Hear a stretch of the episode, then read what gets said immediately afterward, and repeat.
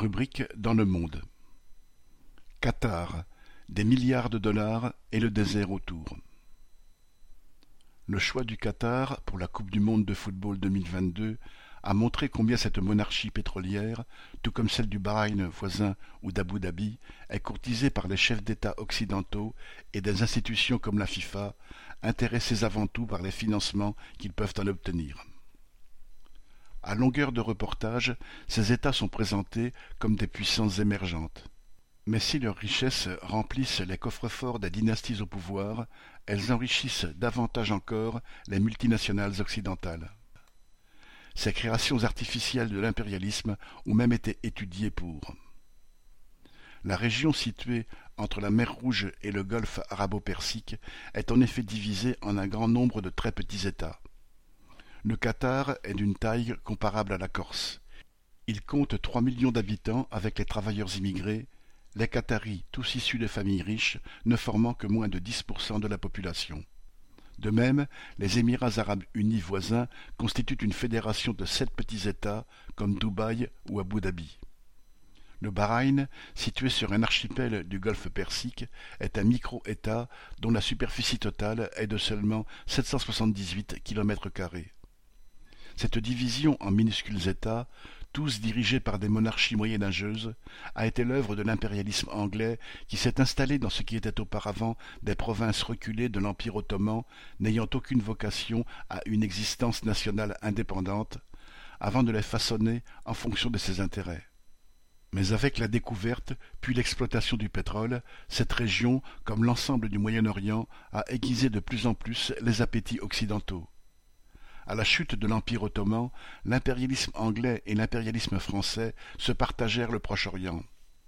Dans le cadre du plan dit Sykes-Picot, la France s'appropriait la Syrie et le Liban, tandis que la Britannique dominait l'Irak, la Jordanie et la Palestine, à quoi s'ajoutait l'Égypte et aussi la côte occidentale du golfe arabo-persique.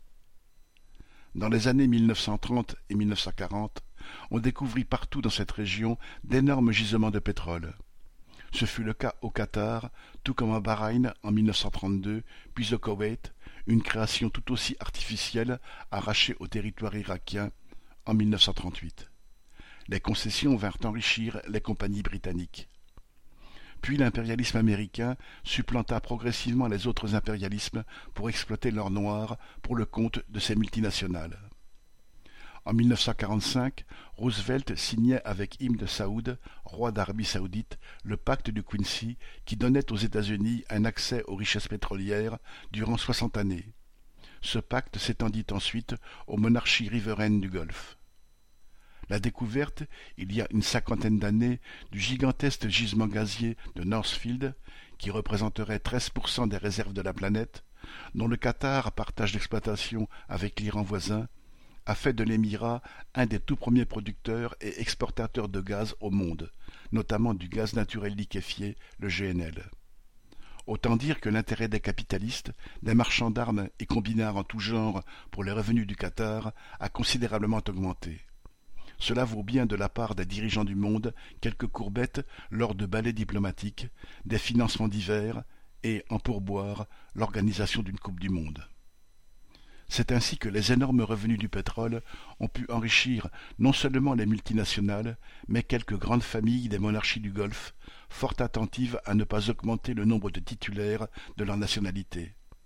Ces revenus, qui, dans le cadre d'un Moyen-Orient unifié, auraient pu bénéficier à l'ensemble de sa population, n'ont ainsi enrichi qu'une petite couche de richards dont les investissements sont retournés vers les banques ou les grandes sociétés des pays occidentaux, sans contribuer le moins du monde au développement d'une région qui pourtant en aurait eu bien besoin.